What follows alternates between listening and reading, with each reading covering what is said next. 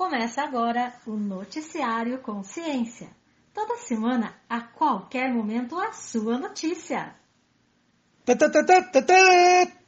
Uma recente escavação na rodovia Comandante João Ribeiro de Barros, São Paulo 294, que tinha como objetivo o escoamento de água da chuva, revelou algo inusitado fragmentos fósseis de dinossauros localizados a 20 metros da superfície do solo.